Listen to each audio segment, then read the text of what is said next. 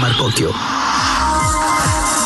Seguimos en línea cuando son las 7 con 10 de la tarde, casi noche, aquí en León, Guanajuato. Y ya lo decíamos antes de la pausa, y hemos estado hablando de los diversos factores que hoy nos afectan, eh, vamos, como parte de la consecuencia de esta contingencia sanitaria por el COVID-19. Qué importante es hablar de la salud mental. Los especialistas han señalado que en las últimas semanas pues se han disparado, se han disparado bastante pues los índices de personas que tienen problemas relacionados con temas mentales, depresión, ansiedad, por llamarlos de alguna manera, por ponerles hoy una etiqueta porque hay mucho más. Para platicar de esto, saludo con muchísimo gusto a Alejandro Ruiz Galicia, especialista en el tema, por supuesto. ¿Cómo estás, Alejandro? Bienvenido.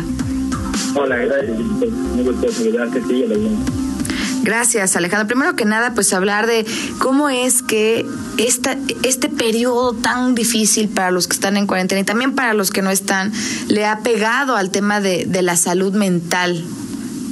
Sí, sí, qué bueno que lo comentan, que lo ponen en la mesa. Fíjate que es eh, súper importante, como ya señalabas, estamos teniendo pocos rojos, alertas en todos los países en los que estamos atravesando por esta cuarentena, o por lo menos en la mayoría, que nos indican que la otra pandemia que vamos a estar viviendo o que ya estamos entrando en ella, tiene que ver con la salud mental, con que las personas estamos experimentando por las condiciones propias del aislamiento, entre otros de los de las cosas que hacemos para cuidarnos, pues niveles de ansiedad, como ya decías, este, pues muy superiores a los normales. Estamos bajo una presión muy intensa y, y es importante que tengamos atención en estas áreas, ¿no?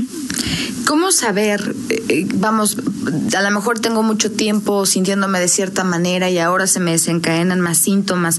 Exactamente, cuando hablamos de ansiedad, de depresión, ¿cuáles son esos factores que debemos de tomar en cuenta para entender que a lo mejor nos estamos acercando precisamente a, este tema de sufrir a consecuencia de, la pandemia una enfermedad relacionada con nuestras emociones, con la mente? Sí, sí, acabas de darle eh, a la palabra clave, es decir, todos tenemos síntomas por esto que estamos viviendo. Es natural, estamos, eh, es una respuesta normal en, en muchos sentidos, que sintamos nervios, desesperación, que estemos irritables, que tengamos dificultad para concentrarnos, que podamos estar un poquito desorientadas o desorientados, de repente no sabemos bien qué día es, eso es muy común que esté pasando ahora. También hay algunas personas que dicen es que mi memoria no está tan bien, o siento que me falta la energía. Eh, algunas personas tienen expectativas, porque luego hay mucho en redes sociales, así como que tenemos que salir de esto hablando no sé cuántos idiomas o no sé con cuántos libros leídos, y pues esas son expectativas irreales. Me refería a que la palabra que pones en, en juego es fundamental porque tiene que ver con el sufrimiento. Es decir, si esto que me está ocurriendo me lleva al sufrimiento si yo me siento nerviosa en un grado que me hace sufrir, que me parece o que claramente evita que yo tenga la vida que, que podría estar teniendo, entonces necesitamos ayuda profesional.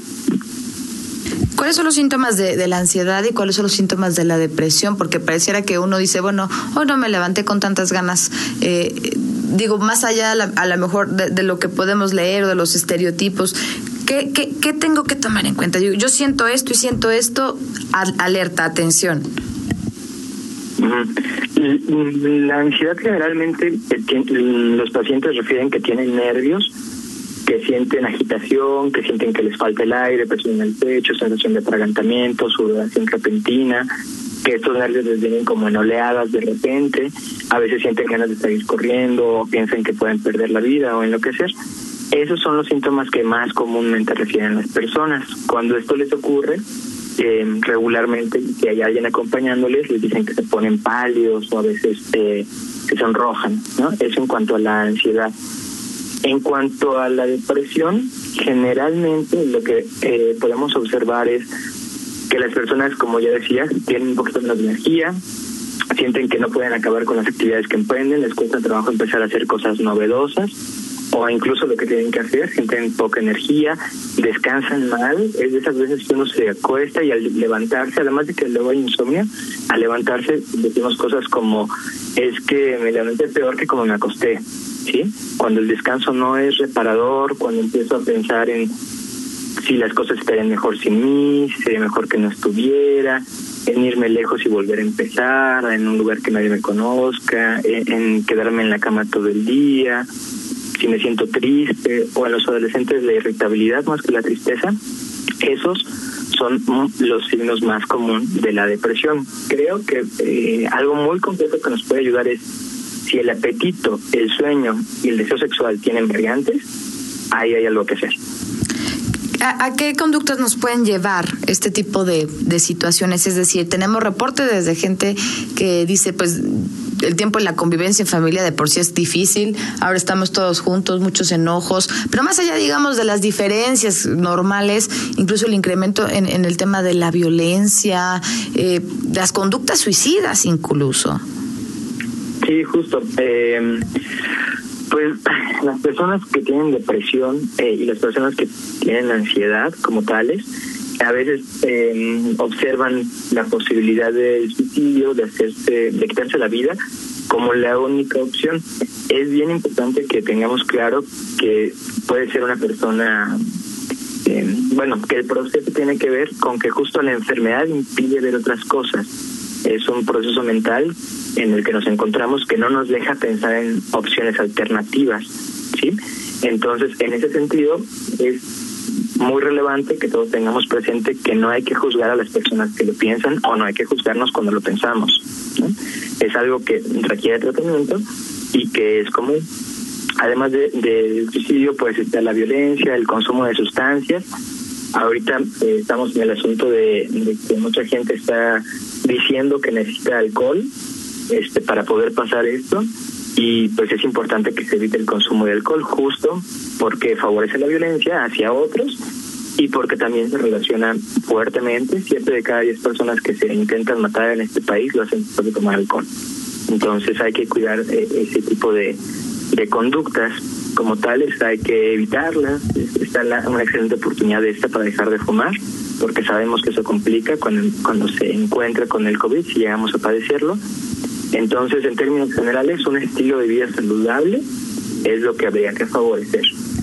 ¿Cómo le hacemos? Digo, obviamente estamos hablando de los casos llevados ya a, un extremo tal vez más crítico, pero para la gente que hoy no se encuentra en su casa o la gente que ya tiene mucho tiempo con sus hijos y con el marido o simplemente además se, se les suma, ¿no? Que muchos no tienen empleo, que a lo mejor pues, pues no hay lana, que a lo mejor hay otras preocupaciones, que no estoy saliendo. Eh, ¿Cuáles serían algunas acciones que podemos hacer como para por lo menos mantenernos un poco más centrados? Sí, claro pues hay que tener una rutina. Hay que tener organizado el tiempo y los lugares para hacer ciertas cosas. Eso nos va a ayudar a tener un un esquema mental. Eh, lo vamos a interiorizar, es decir, el tener ordenado afuera va a permitir que tengamos ordenado adentro también. Y es un es un ciclo que se que se va alimentando a sí mismo, ¿no? También cuando tenemos orden mental vamos teniendo orden afuera. Entonces, tener un tiempo a tal hora, yo me levanto, eh, aunque lamentablemente yo haya perdido quizá el trabajo en estos momentos, necesito levantarme a una hora específica, no puedo levantarme a la hora que sea, ¿sí? Entonces levantarme a una hora, desayunar a una hora en cierto lugar, asearme, tener las actividades mm, con la mayor regulación es lo que nos va a permitir que podamos sobrellevarlo de mejor manera. Es importante también tener tiempos de descanso. De descanso implica un tiempo para nosotros, ¿sí? Para nosotros es decir, si yo estoy con mi pareja y mis hijos en aislamiento, en algún momento le tocará a ella y en algún momento me tocará a mí dejar de hacer esta tarea de convivir, de cuidar, de ayudar con, con los deberes escolares para eh, estar yo aparte y, y, dejar de tener esta presión o esta sensación de como de enclaustramiento que tengo el resto de las horas. Esas serían buenas opciones para para si no estamos en una situación tan complicada afortunadamente, pues ir favoreciendo ahí eh, que, el, el desenlace sea lo más adecuado. Alejandro, viene un momento pues muy emotivo, ¿no? Viene el 10 de mayo y muchos pues seguramente acostumbrados tal vez planeando en independientemente del tema económico no pero estar cerca estar cerca de mamá hoy muchos no van a poder hacerlo por un tema de, de, sanidad otros porque están en condiciones muy complicadas ¿Qué, ¿Qué, nos recomiendas digo ¿cómo, le hacemos? Porque creo que sí es, es, un, es un gran asunto, ¿no? Que le puede doler a muchos, que nos duele mucho decir, no puedo estar con la abuela, no puedo estar con mamá, no puedo celebrar o simplemente no me puedo acercar y darle un beso. Sí, claro. Sí, es, a mí me parece que el Día de las Madres es mm, posiblemente una de las celebraciones más emotivas que tenemos en México. Eh, pues algo tenemos que hacer y creo que lo primero que tenemos que hacer es como cambiarnos la, la forma de entender esto. Eh, si yo pienso, es que no puedo estar con mi mamá el 10 de mayo, eh, es seguro que yo voy a sufrir, ¿sí? En cambio, si yo pienso, por ejemplo, ella me cuidó muchos años y hoy yo tengo la posibilidad de cuidarla. Cuidarla implica que mantengamos el aislamiento, implica la posibilidad de que ella sepa que yo la amo, en tanto que estoy dispuesto a tener este sufrimiento para no arriesgarla. Si yo lo pienso así, las cosas me parece que pueden cambiar un poco, ¿sí?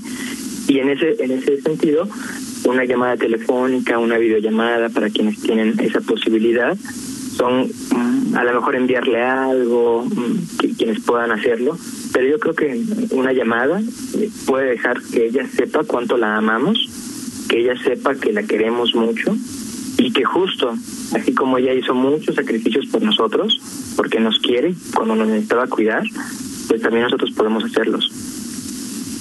Es eh, un momento difícil y, dirán prácticamente para todos, para todo el mundo. Pero bueno, hoy tenemos que hablar de la salud mental, además señalando que pues no es nada raro, ¿no? Que no nos tiene que dar miedo entender y sobre todo aceptar que podemos ser vulnerables porque mucha gente que me está escribiendo dice, bueno, pero yo, yo nada más poquito, pero yo no necesito ayuda. Eh, ¿Cómo saber si se ocupo, vamos, eh, ya ayuda profesional? Sí, mm, pues algo que pasa con la salud mental es que, eh, por ejemplo, es mm, menos del 3% del presupuesto en salud se va hacia la salud mental en México. ¿Esto qué significa? Significa que tenemos la información a media, eh, es decir, todos eh, tenemos antecedentes psiquiátricos, eso es un hecho, ¿sí? El asunto es que casi nunca lo sabemos, Porque no, por este poco, poco inversión que se hace en salud mental, pues está muy poco diagnosticada. Es como cuando decimos que hay muchas personas con diabetes que no lo saben. Es lo mismo, porque la salud mental, aunque las, los problemas mentales o psiquiátricos a veces nos causan este recelo, pues el insomnio es un asunto de salud mental y todos hemos tenido insomnio, todas hemos tenido insomnio, ¿sí? La colitis nerviosa que es súper común, la gastritis muchas veces, la artritis también otras tantas. Es decir, hay que reconocer que todas, todos estamos en esa posibilidad porque el cerebro pues es un órgano y así como no nos da miedo ni vergüenza ir al gastroenterólogo, y sabemos que es necesario, pues también hay que hacerlo con el psicólogo o el psiquiatra. ¿Cómo saber si yo lo necesito? Pues si yo creo que lo necesito, si empiezo a tener la duda, hay que revisar qué puede pasar en una valoración. Que me digan, ¿sabes qué? Es parte de la adaptación, sigue estos, estos pasos, toma estas recomendaciones y si algo más se necesita, me vuelves a buscar. Una valoración nunca está de más. Así es. Pues muchísimas gracias. Gracias por estos minutos, gracias por este tiempo. Vamos a seguir conversando seguramente en otras ocasiones. Alejandro, te agradezco muchísimo. Muchísimas gracias a ti, Jennifer. Que tengan muy buena tarde todos y todas. Muchas gracias. Gracias, Alejandro Ruiz Galicia, especialista, psicólogo y, claro, eh, pues siempre hablando también de, de la salud, de la salud mental.